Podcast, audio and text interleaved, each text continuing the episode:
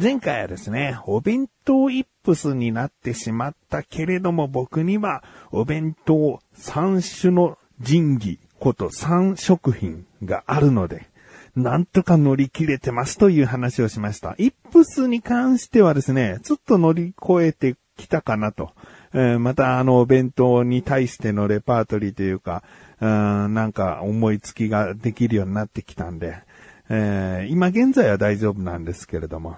まあまあ前回さ、あの、本当は3食品についてね、お弁当にはこの3食品があれば、うん、なんとかなるよっていうのをお話ししたかったんですけれども、お弁当一筆の話で結構こうね、時間を取ってしまったので、次回にっていうね、ことになってしまったんですよ。そしたらコメントがですね、いやもう卵焼きって言ってたじゃんと。ね、どうせ卵焼きウィンナー唐揚げでしょみたいな。あー、ことをコメント欄で書いてありましたけれどもね。いや、卵焼き屋だって言っちゃったじゃん、前回。ね。それは三種の食品じゃなかったわってちゃんと言ってますしね。うん、別にこの一個言っちゃって中途半端だから慌てて卵焼きを訂正したわけじゃなくて、もともと卵焼きは三種の食品じゃないです。うん、もうこれだけは言っておきたい。うん、だって、卵焼きとウインナーと唐揚げがね、このお弁当に欠かせないってなったら、もう毎日、唐揚げウィンナー弁当じゃん。唐揚げとウィンナーってもうメインみたいなもんだから、ここにプラス何？毎回僕は生姜焼きとか、なんか鶏のソテーとかなんか、そういう別のメイン料理を入れてるっていうの？さあ、もう茶色じゃん。もう抹茶茶じゃん。うん、別にそれがダメとは言わないけども、うん、リップスを乗り越えられてる、なんとか形にはなってるって言ってるのに、唐揚げあってウィンナーあれば、なんとかなるんです。まあ、なんとかなってるよ。お弁当としたらね、肉だらけで、子供としたら嬉しいお弁当にもなってるかもしれないけど、それは乗り越えたって言わないというか、まあ、強引に、うん、お弁当を作ったみたいな、うん、ことなだけで、僕は乗り越えた感をちゃんと味わえる、その、3食品があるわけよ。ね。毎日お弁当に唐揚げとウィンナーだったら子供だってそれはさすがに飽きてくるんだけど、僕の言う3食品が毎日入ってても飽きは来ないはずと思ってるんです。そういったものなんですよ。ねさあ、今、お弁当作りをしている方だったり、えー、今後ね、お弁当作りをしていかなきゃいけないとか、えー、思っている方はぜひ聞いてほしいと思っている自分がお送りします。菊池のなだらか向上心。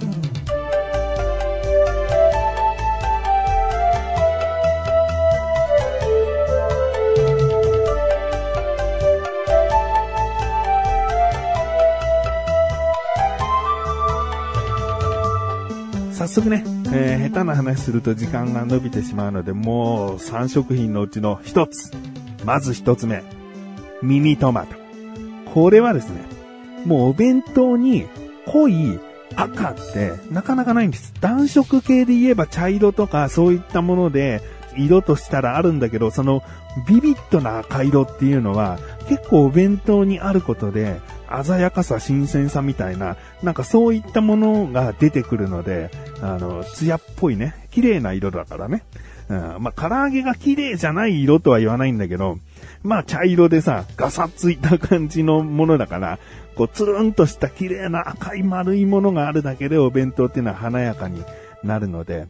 うんまあそういった部分でミニトマトは1個は入れたいなと。うんで、ヘタの部分が緑色で、すごく色合い的にはいいんですが、うちの息子としたらヘタは取ってくれていいと。うん。ね、人によったらヘタを持って食べるからヘタはついてた方がいいって思う人もいるかもしれないんだけど、まあうちの場合はですね、ヘタを取って、あの、逆さにしてですね、もうつるんとした面だけを見せて、えー、お弁当に盛ると。うん。まあ、栄養の面で言っても、やっぱり緑黄色野菜の王様と言ってもいいトマトなので、えー、毎回入っていることは、子供が嫌と思ったとしてもね、栄養の部分で言えば毎日入っててもいいんじゃないかなと。思えるものですよね。えー、ということで、まず一つ目はミニトマト。ちなみにスーパーで僕あの、よくなんだろうな、まあ、パックみたいなもので買うんですけれども、これ、えー、ちゃんと冷蔵庫の野菜室にしっかり、えー、入れておけば2週間持ちますんで、あの、毎日一個ずつ使ってても余るぐらいの、経済的にもいいんですよね。えー、ぜひ、まずは、ミニトマト。えー、さあ、二つ目。二つ目はですね、これまず、いろんなものを考えたんですけど、っていうのも、あの、お弁当の先ほど言った赤とか暖色系っていうのは、いろいろこうもう作ってる料理はなんだかんだそういう色になってくるので、あえて考えて入れなきゃいけないのは緑色なんですね。うん、なんかおかずの下にレタス引いたり、千切りキャベツ引いたりして、緑色を出すこともできるんだけど、その緑って黄緑色なんで淡いんですよね。しっかりと濃い緑が入っているというので、お弁当がより鮮やかに華やかになります。えー、そこで僕は最初に思っていたのはほうれん草かなと思ってたんです。だけどほうれん草って葉物だから傷みやすいし、えー、あと味付けを必ずしっかりしないといけない。えー、じゃあ仮にほうれん草のおひたしを作りだめしておいてっていうのも考えたんだけど、卵焼きとかと、その、形が、うん、まあ、輪郭が似ちゃってくるんですね。四角いというか。うん、まあ、トマトは丸いよね。うん。で、輪郭がいろいろなお弁当が入っている方が華やかに見えます。あえてキッチキチにする場合もありますよね。なんかアーティスティックなお弁当というかさ、うん、なんかもうすべてを同じような大きさに揃えることで、えー、見た目がこう、ちょっと、うん、いつもと違ったお弁当に感じるというかね。え、そういったこともあるんだけども、僕としたら輪郭の違う食材を詰めておきたいということで、僕が、えー、ほぼ毎回入れるのがブロッコリーですね。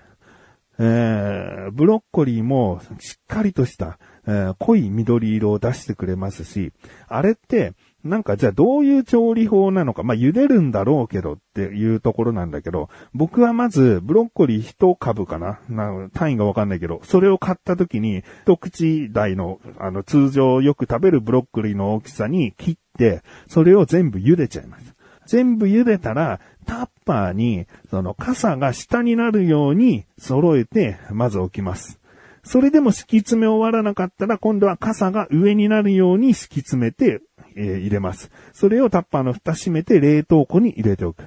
こうするとですね、好きな時に一個ずつ使えます。うん。あの、いちいちね、朝の時間帯にブロッコリー切って茹でてっていうのを1個2個とかね、そういったサイズのものをわざわざ茹でたりするのは時間がかかると。うん、だからもう茹でておいたものをもう冷凍して、で、先ほど言ったような詰め方をすると、結構パキパキ簡単に、あの、一個ずつ取り出せるようなことができるんで、適当にね、なんかタッパーにガラーンと入れて冷凍すると、意外とブロッコリーくっつくんで、うん、その時にこう、バキバキやるのも朝ね、時間ないわけですから、なるべく接触面が少ない置き方をして、で、1個ずつ使う。スペースがある場合は2個使ってもいいですし、うん、もうそろそろ、あの、2週間分を使ったから、えー、次のブロック、新しいブロッコリーにしたいなと思ったら、その冷凍してるブロッコリーは、なんか別の炒め物に使ったり、うん、クリーム煮とかでブロッコリーを入れたり、うん、もうブロッコリー料理として残りは使ってしまえば、意外と1株分が2週間で終わります。うんで、このブロッコリーの輪郭こそがね、このボコボコしたような輪郭こそがお弁当にあると立体感が出るというか、見た目もぐっと上がりますね。先ほど言ったミニトマトの濃い赤、そしてブロッコリーの濃い緑。この二つがですね、非常にお弁当を健康的に見せてくれるんですね。栄養面で言ってもブロッコリーも緑黄色野菜に入るかな。なので、あの、しっかりとね、あの、野菜を摂取するという。まあ、茹でて冷凍したら大して栄養素なくなっちゃいますよ、とかいう意見ももしかしたらあるかもしれないんですけれども、あの、毎日作り続けることが大事なんで、うん、栄養面のこと考えて、うん、なんかもうお弁当やだもう作りたくないってなる気持ちよりは、こうしたらお手軽にお弁当作れるなって気持ちの方が優先です。絶対に。なので僕はこうしてます。さ、最後の3食品。もうね、色としたら茶色っぽいもの、卵焼きの黄色、そしてミニトマトの赤、ブロッコリーの緑。もう色は結構揃ったよね。これがもうちゃんと綺麗に突き詰められてれば、色合いとしたらもう全然バッチシなお弁当になってるはずなんです。ただ、最後の食品はですね、白ごまです。えー、白って意外と少なかったりするんだよね。例えばまあ、ちくわを使ったり、ナスを使った料理とか、えー、まあ、チーズとか、なんかそういったものを入れれば全然白とか出せるし、えー、白はお弁当に別に必須な色でもないとは思ってるんで、えー、あったらまあ、茶色っぽくならずに済むなぐらいのものなんだけど、まあ、白が必要として白ごまを使うっていうのは、まあまあ、おまけなんですね。僕のメインの使い方は、おかずを立体的にする。この使い方なんですね。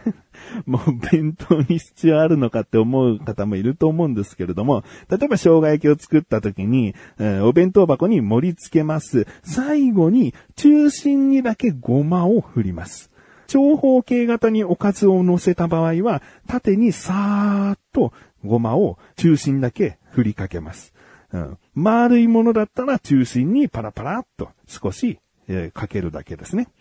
えー、そうすることによってですね、お弁当の、まあ、見た目がぐっと変わります。うーん、なんか物って中心があったり、基準があったりすると、こう見やすさが出てくるんだと思うんだよね。生姜焼きを単純に盛り付けた場合、のぺーっとしちゃう。なんか炒め物でものぺーっとしちゃう。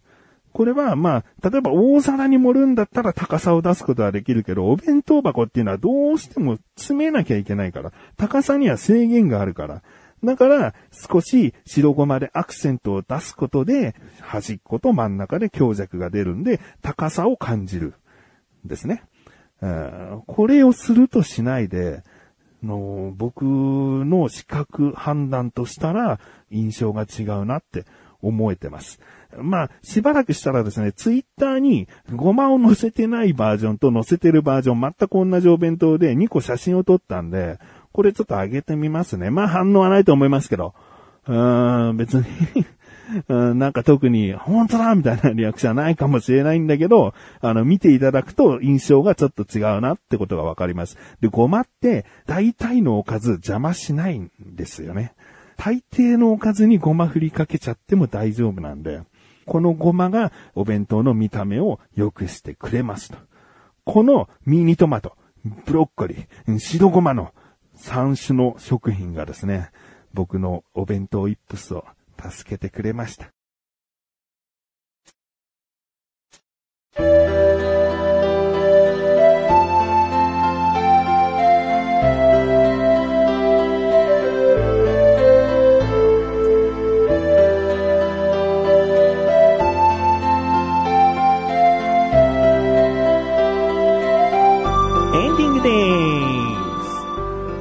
コリーの味付けはちなみにね、ブロッコリーって添えるとですね、下に空間ができやすいので、そこにマヨネーズをプチュッと少し入れておくのもいいですし、えー、ブロッコリー自体に塩を振りかけてもいいですし、あと、冷凍したものをチンしているのかって言うと僕はですね、そのまま入れてます。で、息子に聞いたらちょうどお昼頃にはもう解凍しきれてるので、まあ、硬くて食べれないとか、冷凍のまんまってことはないみたいです。だからもう食べる頃にはしっかりと解凍された状態になるので、冷凍のまま盛り付けちゃって大丈夫です。そうするとね、下に空間ができやすいんで、マヨネーズ入れたり、えー、ブロッコリー自体にちょっと塩かけとくとか、えー、そういうことをすると、ブロッコリー美味しくいただけるんじゃないかなと思います。ということでですね、えー、お知らせです。このなだらかご写真が配信されたと同時に更新されました、小高菊池の小高じゃあ聞いてみてください。今回はですね、僕からの話で、まあもうそれがもうほぼメインになっちゃってるんだけど、駄菓子をネットで買ったんですよ。ただの駄菓子ではなく、駄菓子100点セット。うん、もうランダムに選ばれた100種類の駄菓子が入ってるよっていうものを買ったんですけど、気になるところがありまして。えー、購入した先に問い合わせをして、どうのこうのという話をですね、小高祐介と話しております。気になるという方はぜひ聞いてみてください。ということで、なだらか今年は前先生ぶかしです。それではまた次回お会いいた菊池勝利さんメガネたまりでもあるよ。お疲れ様です。